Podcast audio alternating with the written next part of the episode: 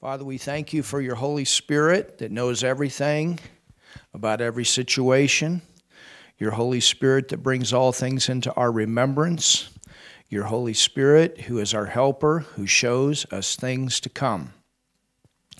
And so, right now, in the mighty name of Jesus, Holy Spirit, we ask you to give us revelation.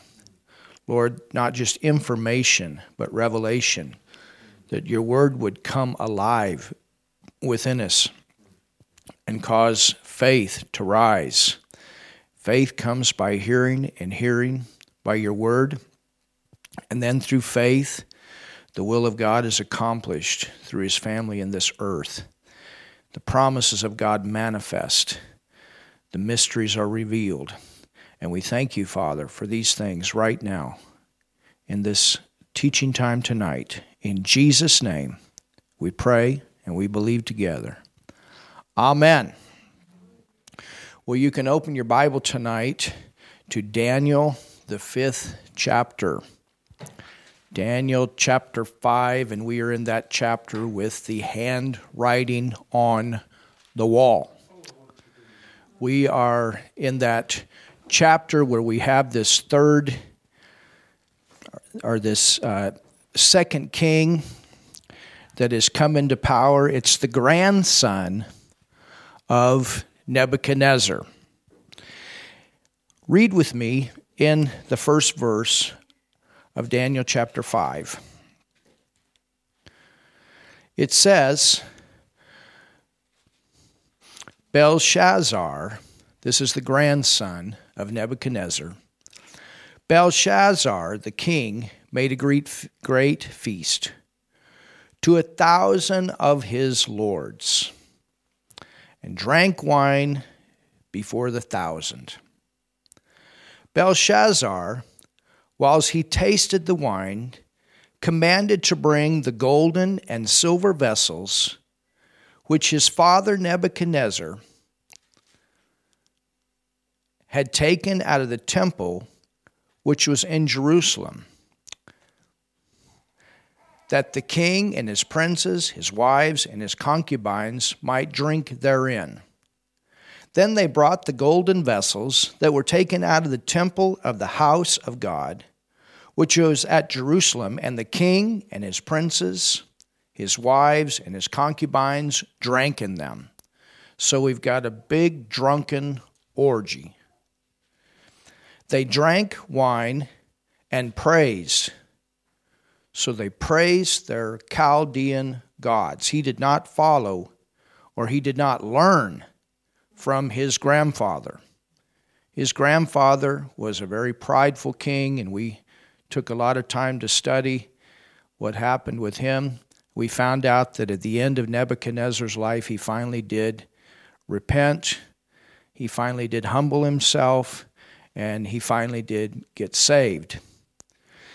They drank wine and praised the gods of gold and of silver, of brass, of iron, of wood, and of stone. In the same hour, verse 5, came forth fingers of a man's hand. This is probably the Lord God. This is probably Jesus because you have many times in the Old Testament where uh, the Lord God manifested to man. It says, In the same hour came forth fingers of a man's hand and wrote over against the candlestick upon the plaister of the wall of the king's palace. And the king saw the part of the hand that wrote. Then the king's countenance was changed, probably turned as white as a sheet. And his thoughts troubled him. So he's, he definitely was afraid. It shook him up. So that the joints of his loins were loosed. So he was standing there shaking. And his knees smote one against another. The king cried aloud to bring in. He should have learned from his grandfather that this wasn't going to work either. the king cried aloud to bring in the astrologers, the Chaldeans, the soothsayers. And the king spake and said to the wise men of Babylon, Whosoever shall read this writing and show me the interpretation thereof, look at this, shall be clothed with scarlet. Scarlet is was purple cloth, and that spoke of royalty. Shall be clothed with scarlet and have a chain of gold. The chain of gold spoke of dignity. A chain of gold about his neck, and shall be the third ruler in the kingdom. Then came in all the king's wise men, but they could not read the writing. You know, that's the way it is with the world. Even with the revelations of God's Word for you and I as sons and daughters of God today. The Word says that the, the revelations are just, it's a mystery to those that are not born again. But when you come to know the Lord Jesus Christ as your personal Savior, there are things that you see and understand from the Word of God that are different than the way you could see and understand before you receive salvation. Our language is different, our lifestyle is different. Then we've also got this ability to speak with other tongues. That's different too. And there's no limit on that language that we speak. We can pray, and God will also show us what we're praying when we are praying with other tongues. So we have this manifestation here, and the king brought his wisest people, the soothsayers, the astrologers, those that he was paying to give the nation direction.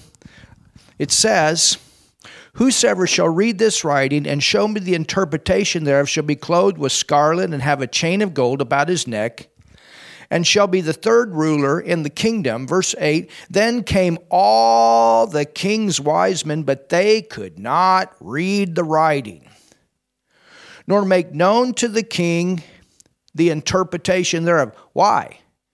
Well, this wasn't a manifestation that came from the devil. This was a manifestation that came from God. And so, if you have a manifestation that came from God, it was going to take a man of God to give the interpretation to give the meaning of it. Then was King Belshazzar greatly troubled. So he was troubled before, but now because they cannot give him the interpretation, they are greatly troubled. He's greatly troubled. And his countenance was changed in him, and his lords were astonished. Verse 10 now the queen, by reason of the words of the king and his lords, came into the banquet house. This was a special house that Belshazzar had built just for these drunken orgy parties. And the queen spake and said, O king, live forever. Let not thy thoughts trouble thee, nor let thy countenance be changed. There is a man.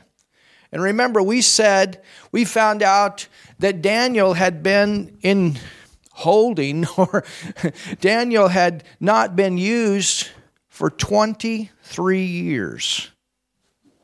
From the time of Nebuchadnezzar unto this time that Belshazzar is the king, Daniel Think about it. Daniel is the wisest man in the land. He's highly intellectual. He knows the Word of God. He knows the plan of God. He's a man of prayer. If there's anybody the king should have been calling, calling upon, it should have been Daniel. But for 23 years, Daniel is off in holding, waiting for the next time that God wants to majorly use him. He wasn't wasting his time. He was studying the scriptures. He wasn't wasting his time. He was spending time fellowshipping, talking with God the best that he could in the Old Testament. I mean, that's powerful, isn't it? But again, at the right time, when you've got a king that's been shaken up, when you've got a king that God has come to the point with, with Belshazzar that his patience as at, is at the end. You remember with Nebuchadnezzar, God gave Nebuchadnezzar several chances, but Nebuchadnezzar finally did humble himself. He, he ended up in the wilderness. He ended up losing his throne. There was a coup that, that took him over, his, his own military. But during that time that he was out in the wilderness, he did, and, and that condition of insanity, the Bible says that his mind came back to him. And at the time that his mind came back to him, he did humble himself and he got saved. He came back and he was restored in the kingdom as the king of Babylon. So he learned a big lesson, and it was a good thing. And here with Belshazzar, if Belshazzar would have repented right at this time, when Daniel went to him and told him what this handwriting meant, he could have stopped the judgment. The problem that we have here you know, you, you can have a situation where you got a bad king, but the people love God.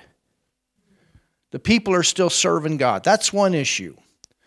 Or you can have a situation where you got the people that are going different direction, but you have a king that wants to serve God. But in this situation, you've got the king, Belshazzar, and his entire governing system and the, the, the Chaldeans, the, this, this whole nation is corrupt.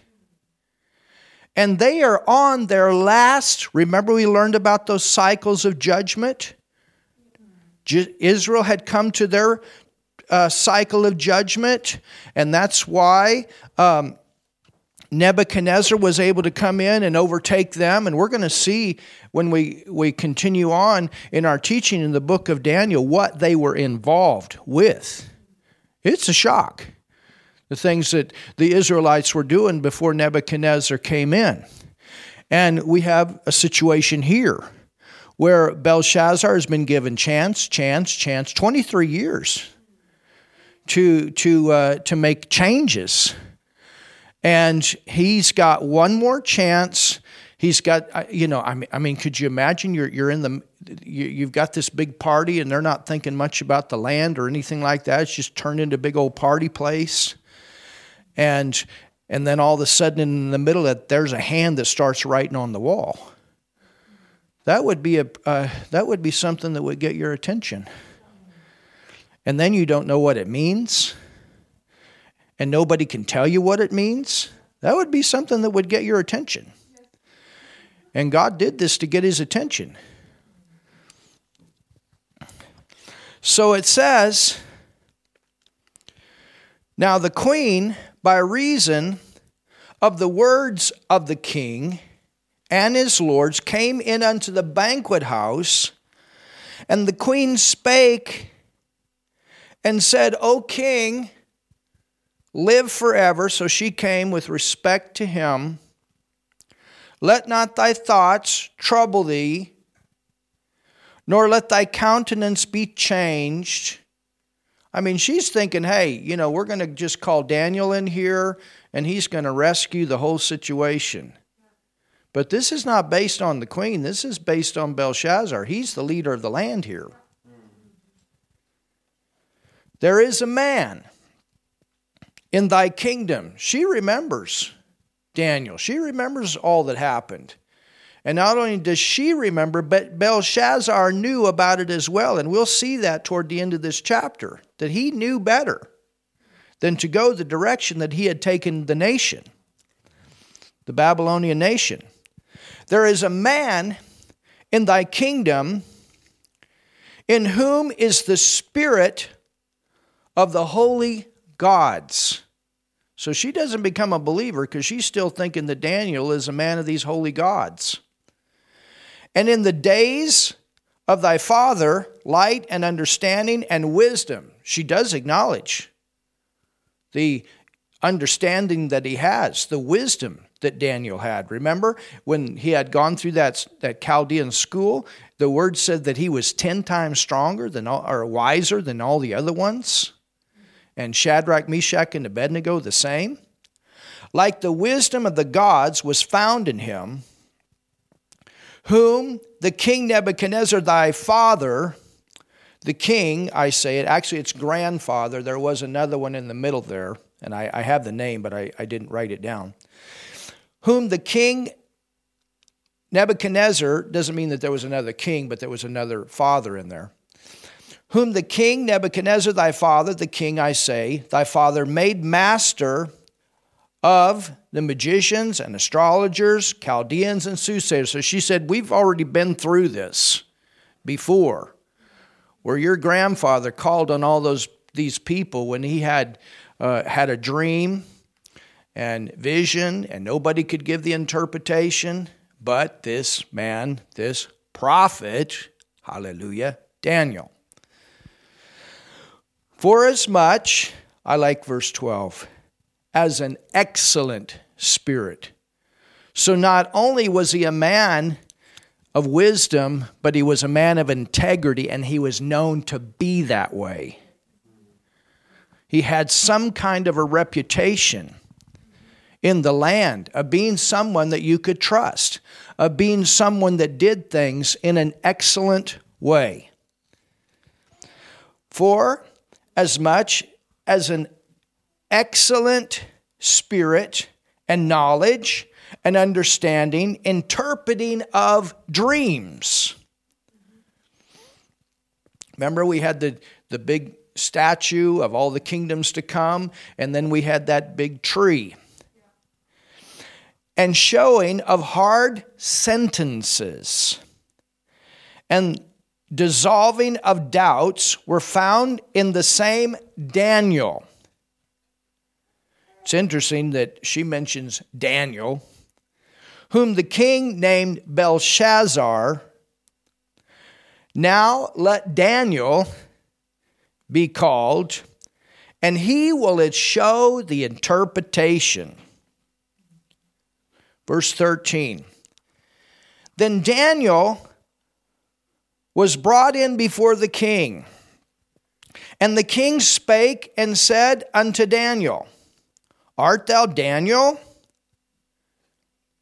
which art of the children of the captivity of Judah? So the Israelites are still in Babylon in captivity, whom the king, my father, brought out of Jewry, or whom my father had gone in and taken captive and brought out of Israel into Babylon. And remember, he wanted to bring them out of their Jewish customs and Jewish ways. That's why they, he brought them through that Chaldean school system for three years. But Daniel, Shadrach, Meshach, and Abednego did not allow themselves to be brainwashed by that school system. I have even heard of thee. Now look at this. You know, he's trying to pull one over on Daniel. He's trying to get, and, and remember, all these people are in this room that are involved with this party. And so when he calls Daniel in, they're listening to what the king has to say to Daniel when he calls him in. And and Belshazzar, you know, he wants the people to think that Daniel is a part of this idolatry. So he identifies Daniel with their gods. But notice what Daniel's going to do. Daniel's wiser than that. He knows what's going on. Remember that woman that went around, went ahead of Paul? These men are the servants of the Most High God. It was the same situation. Because everybody know who, knew who that woman was. in the book of Acts. So he says, I have even heard of thee. Well, yeah, he had heard. He knew what happened. I've heard of you, Daniel. Daniel's kind of like, well, it's been 23 years. that the spirit of the gods is in thee, and that light and understanding and excellent wisdom is found in thee. Wow. He says, you know, you're excellent. You know what this king wants? He'd like to have a good interpretation. He'd like to have Daniel tell him something good. And now, the wise men, the astrologers, have been brought in before me that they should read this writing and make known unto me the interpretation thereof. But Daniel, they couldn't do it.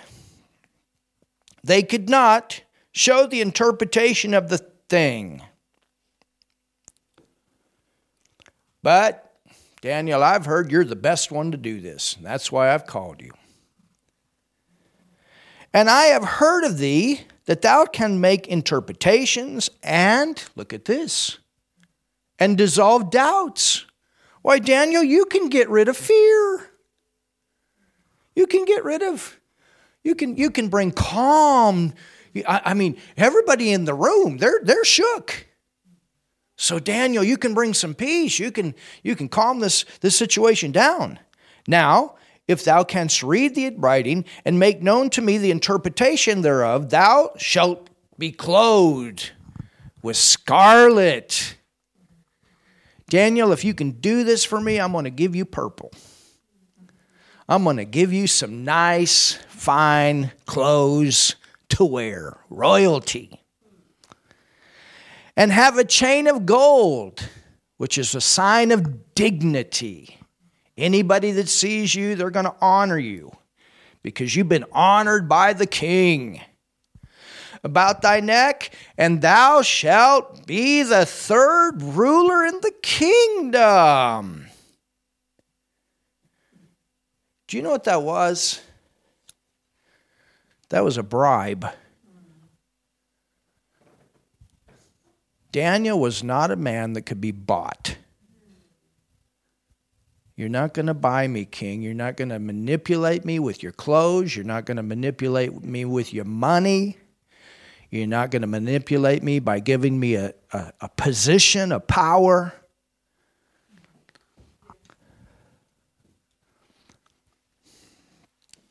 Look at what he said. You see, Daniel, he had much more authority than this king. He had greater treasures than what this king could offer him. He had greater rewards than what this king could offer him. He was a man of God. Never lower yourself to the, to the, to the treasures of the world. The, treasure, the, the treasures of the world are nothing compared, the word says, to the glory that shall be revealed in us. Our little prosperity here in this earth does not impress God. You understand?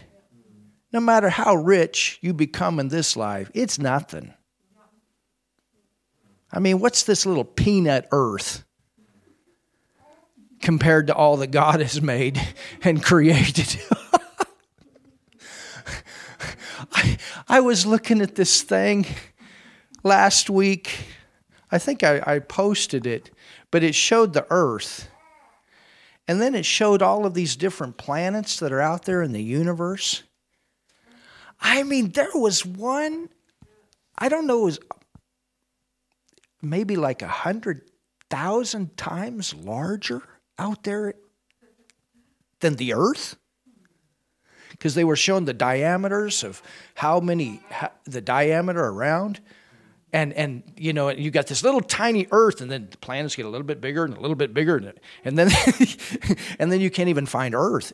But remember god has heaven and he made all this stuff. So you know whatever great things we have is nothing compared to what god has in store for us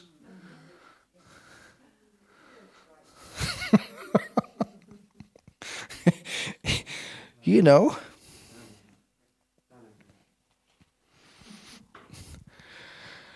Oh my. It says, Then Daniel answered and said before the king, Let thy gifts, look at this, be to yourself. King, king keep, you can keep your gifts. So basically, it was, you know, I'm, I, I you're not going to manipulate me here and give thy rewards to another. Hey, king, just, you know, whatever you're going to bless me with or give me, you can give it to somebody else. You know, this was an issue of, of, of, uh, of pride. I mean, can you imagine? The king, he wanted to, this is what he was going to do. And then Daniel said, I'll just give it to somebody else. Not a big deal. Yet, but he says, Yet I will read the writing unto the king. But, but understand that Daniel knows that this king is on his last chance. This is it.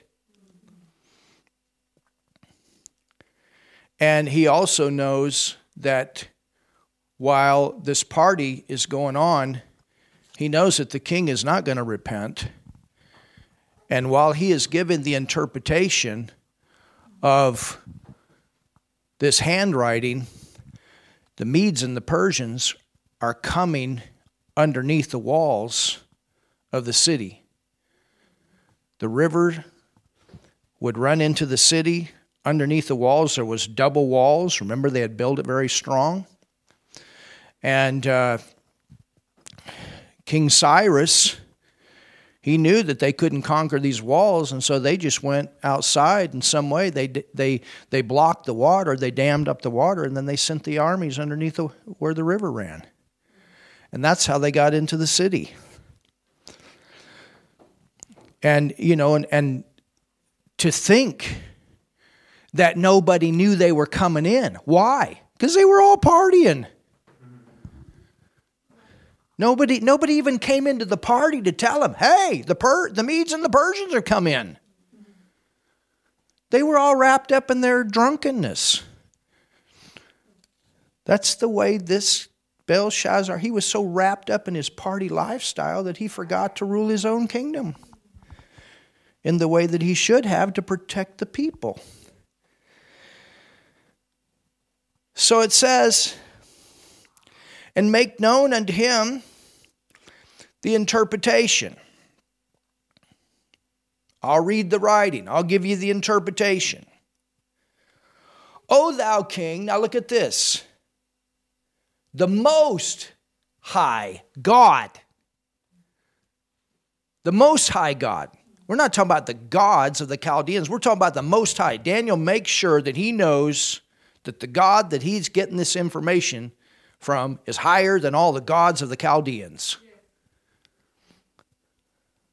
O thou king, the Most High God gave Nebuchadnezzar. So he brings him back into remembrance of his grandfather, and Belshazzar knows this information already. He's not telling him anything he does not know and he should have learned from grandfather's mistake. The Most High God gave Nebuchadnezzar, thy father, a kingdom. Who gave him that kingdom? Who was it that allowed him to even go in and take the Israelites captive? The hand of God had been lifted off of them, and that's why he could even do it. And majesty and glory and honor. And he did end up with his kingdom, and he did end up with glory and honor from God. He tried to have it himself, and, and, and because of that, it brought his downfall. But he got it back. And when he got it back, he got it back in the right way. In verse 19, it says, And for the majesty that he gave him all people and nations and languages, Nebuchadnezzar had become the most powerful king in all of the earth. You know, if you conquer Israel, you're the most powerful. You understand? Because this was God's chosen nation to send the bloodline through. And, and the, the, the hand of God was always on that nation to protect them for that purpose. And so if you conquered that nation, something was going on. You understand? If, if it was allowed for, for King Nebuchadnezzar, at, at that time he was the general, but it was allowed for, for them, for Babylon to conquer Israel. And for the majesty that he gave him, all people and nations and languages trembled and feared before him. He became the most powerful kingdom and the most prosperous kingdom in the whole earth.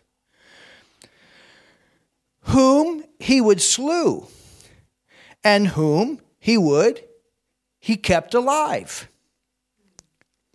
And whom he set up, and whom he would, he put down. Don't you remember, Belshazzar? Don't you realize what happened? Don't you remember what happened with your grandfather? And where he got that power, where he got that authority?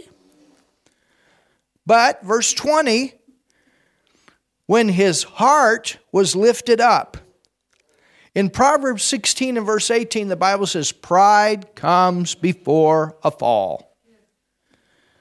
But when his heart was lifted up and his mind hardened in pride, you can get a mind hardened in pride. Pharaoh did. He was despised from his kingly throne, and they took his glory from him. Remember, that's when his army came in. The coup came in. Remember, it was the army that threw Shadrach, Meshach, and Abednego in the fiery furnace, and these were the the uh, the the head people of his army, and he didn't even he did he, he did not even care about his own military, and they didn't forget that. And later on, they rose up and took him off the throne. It says, and he was driven from the sons of men and his heart was made like the beast. Belshazzar, this is what Daniel's saying. You should have learned from your grandfather's mistake. Don't you realize, Belshazzar, what your grandfather put your nation through? And the responsibility that you have to lead this nation in the way of God. You have had many chances you should have learned from your grandfather. And he was driven from the sons of men, and his heart was made like the beast, and his dwelling was with the wild asses. They fed him with grass like oxen, and his body was wet with the dew of heaven till he knew that the Most High God, till he knew, notice, till he knew, till he knew who was God, who was in charge. Till he knew that the Most High God ruled in the kingdom of men, and that he appointeth over it whomsoever he will. And thou, his son, O Belshazzar, has not humbled thine heart. Look at this. Though, here it is, thou knewest all this. He already knew all this. Daniel was not telling him anything he didn't know. That's why the patience of God had ran out. He knew what happened with his grandfather, and he had been given many opportunities to repent and go the same good direction that his grandfather ended up going. But instead, he led Babylon deeper and deeper into idolatry and sin. And for him, this was the final straw. You know, it's like Pharaoh. Pharaoh was given several times to accept the Lord, but he didn't. Think about Ananias and Sapphira. Think about Judas with Jesus. He was given opportunity. He'd been stealing out of the treasury before. He should have stopped then. But because he didn't resist the temptation, he ended up failing the big test later. You think about the long suffering of God. But you see, every time that people don't make a change, their heart gets a little bit harder and a little bit harder and a little bit harder. That's the thing about life. You know, as we go through life, we need to keep a soft heart. And and in the world, you know, as, as we share the gospel, people have a chance to either receive or to reject. And God moves and miracles manifest and all of these things. And God gives people chances. And when we when we know what is the right way, which Belshazzar did, that's the point here. When people know what is the right way, and then they don't go that direction, they harden their heart a little bit more and a little bit more. You understand? Well, with Belshazzar, he had come to that point. Verse 23. But, look at this, hast lifted up thyself against. When did he do that?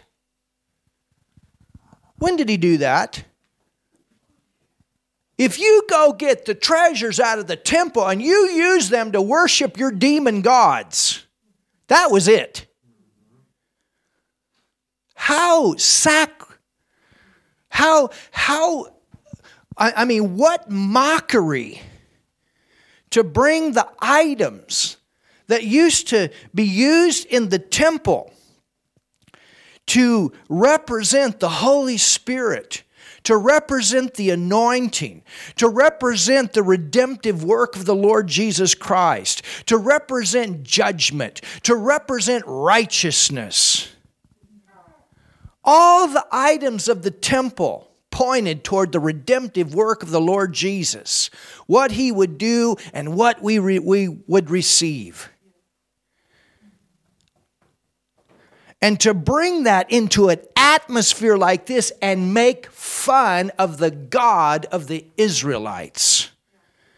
He knew that Daniel was a man of God. He knew. Daniel, you, Daniel told him, You know this. You know better than this. You've known this for a long time, but you continue to go against, go against, and now you have completely mocked God. It's a dangerous thing. It's like I said a few weeks ago. It's a dangerous thing when a president that stands up and puts their hand on a Bible, but you know all the agenda that they want to bring in that is completely anti God. That is mockery. And that is a dangerous thing to do, to stand there and say that you uphold the Word of God, but yet everything you do is totally against is a total violation of God's word. That is mockery. That is dangerous.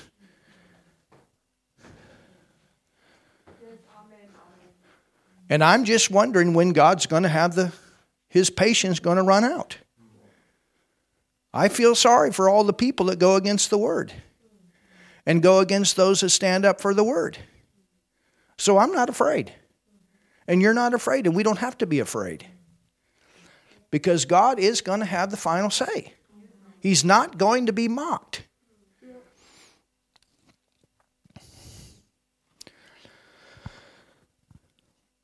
But as lifted up thyself against the Lord of heaven, and they have brought the vessels of his house. See, right here it is. This was the final final straw for you, Belshazzar. You brought all of these idols that had been in the treasury, that had been in a, in a holding place, and you brought them out and you mocked God with them in this drunken party. I wonder if his knees started shaking again. But hast lifted up thyself against the Lord of heaven, and they have brought the vessels of his house before thee, and thou, and thy lords, and thy wives, and thy concubines. Everybody was involved in this. Have drunk wine in them, and thou hast praised the gods of silver and gold, of brass, iron, wood, stone which see not nor hear, nor know.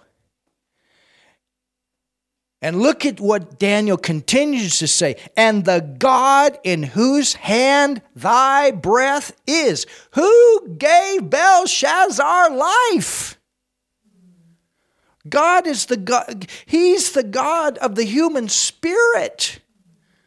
Every person that is alive they, they, they became a spirit being because God breathed that spirit into that, that womb at that time of conception. There are no accidents. We all have a creator. Hallelujah. And whose are all thy ways? Hast thou not glorified? Don't you realize where you came from?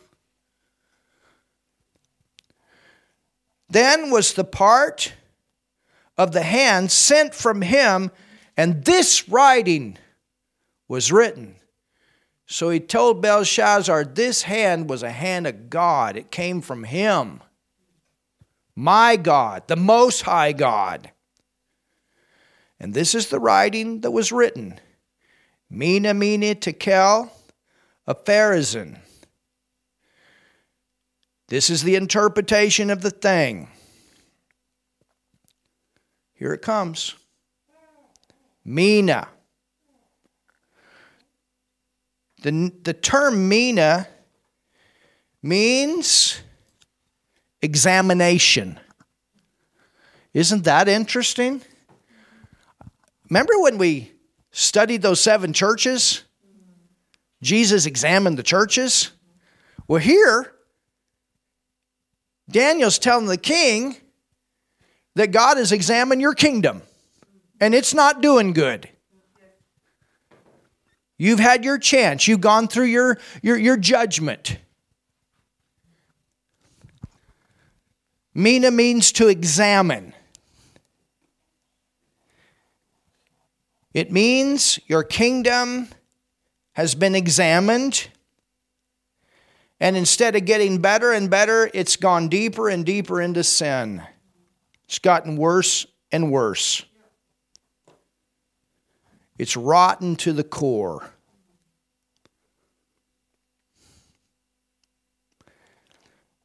This is the interpretation of the thing. Mina, God hath numbered thy kingdom and finished it.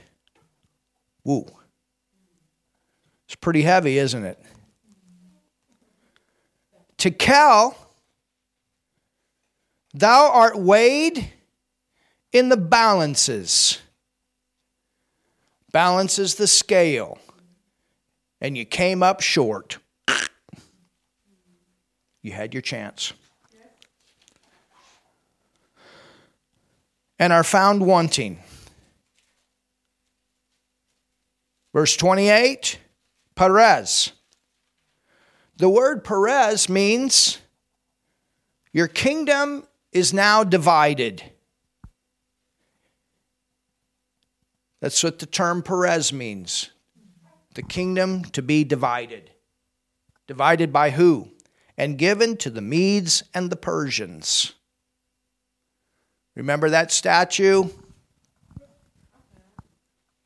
The gold, then we moved to the silver.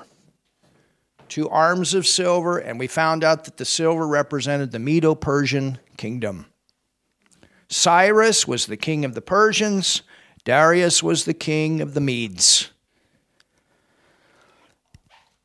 Darius had conquered the, per- uh, I mean, um, uh, Cyrus had conquered the Persians and put Darius in charge.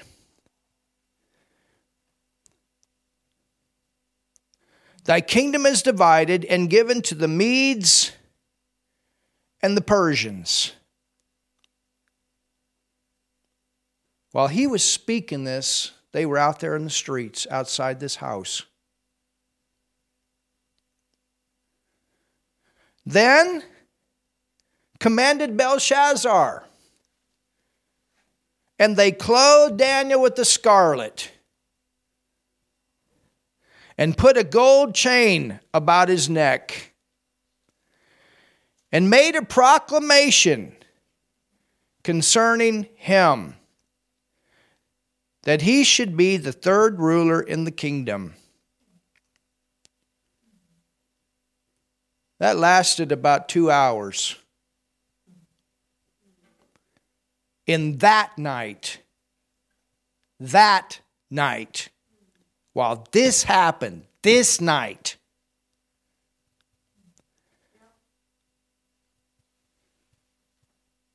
In that night was Belshazzar, the king of the Chaldeans, slain. It was over for him. And Darius, the Median, took the kingdom, being about threescore and two years old.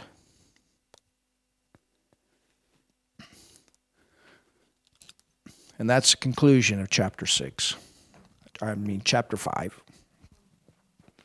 And in our next session on Thursday, we'll go forward into the next chapter, chapter 6. Hallelujah. Have you learned something tonight? So, God has a way to bring things in order. If man is not going to bring it in order, he's got a way. And we can trust him. And we're going to stay on his side. I'm glad we're on the right side. Amen. I want to pray tonight with you if you've never received the Lord Jesus as your Savior, it'd be good for you to come on the right side. Become, it would be good for you to come in the right kingdom, and that's the kingdom of God. And that's what Jesus did is made the way that you could become a child of God. He came and he took care of your sin problem that separated you from God. That's why he died on the cross. The sin that you got, you got because of what Adam did in the beginning, and that nature was passed on to you through the flesh. And when you sinned, you took that into your spirit, and your spirit was separated from your Father God.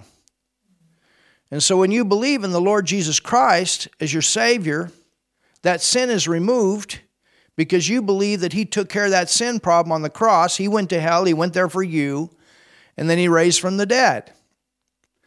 And the Bible says that when you believe in him as your Savior, you're actually born again, which means that God bursts his own nature into you. And you become a brand new person. All sin is gone, and you receive God's righteousness. But you have to make the decision. God doesn't do that for you. Your grandma won't do that for you. Your mom won't do that for you. Nobody can do that for you. You have to make your own decision. Everybody has to make their own decision.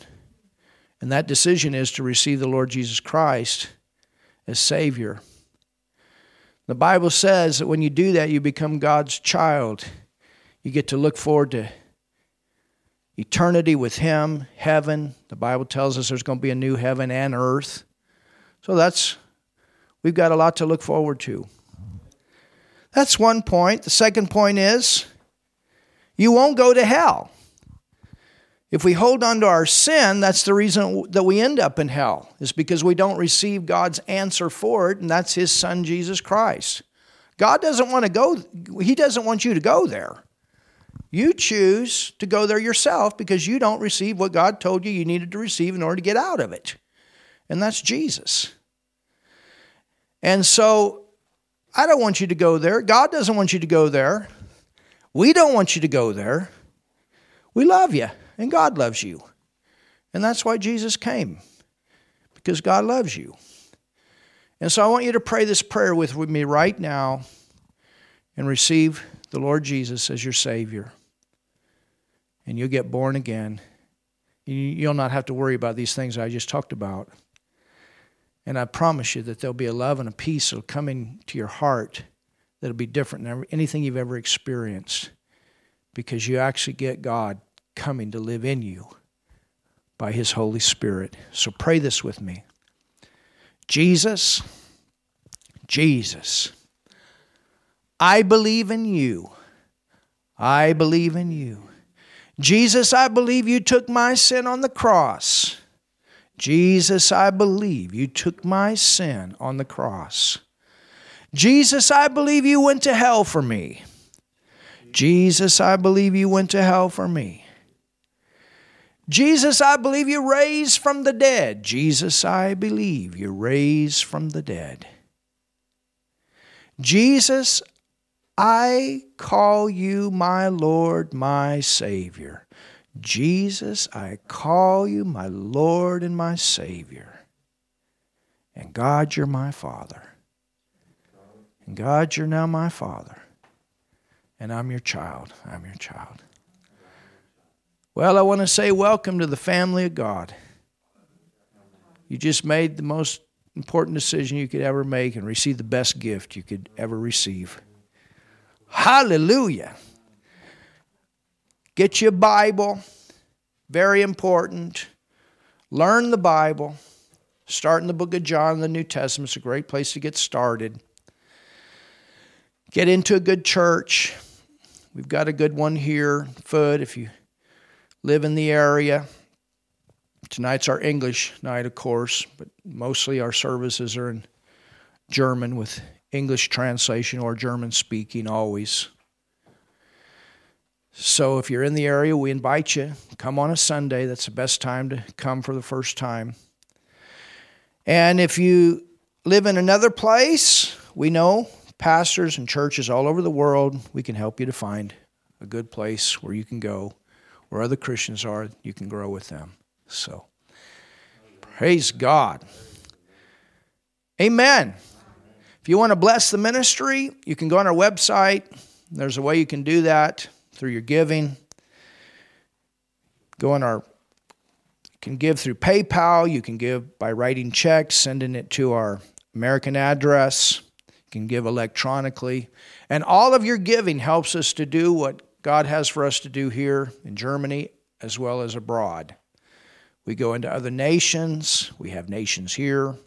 Last Sunday alone, we had 12 different nations represented in our church, and that's part of the vision that God has given to us is to reach nations all over the world. So that is available for you if you want to become a partner. We have people that support us monthly and that helps us to do the work that God has called us to do. Amen? Amen. Well, you guys ready to pray?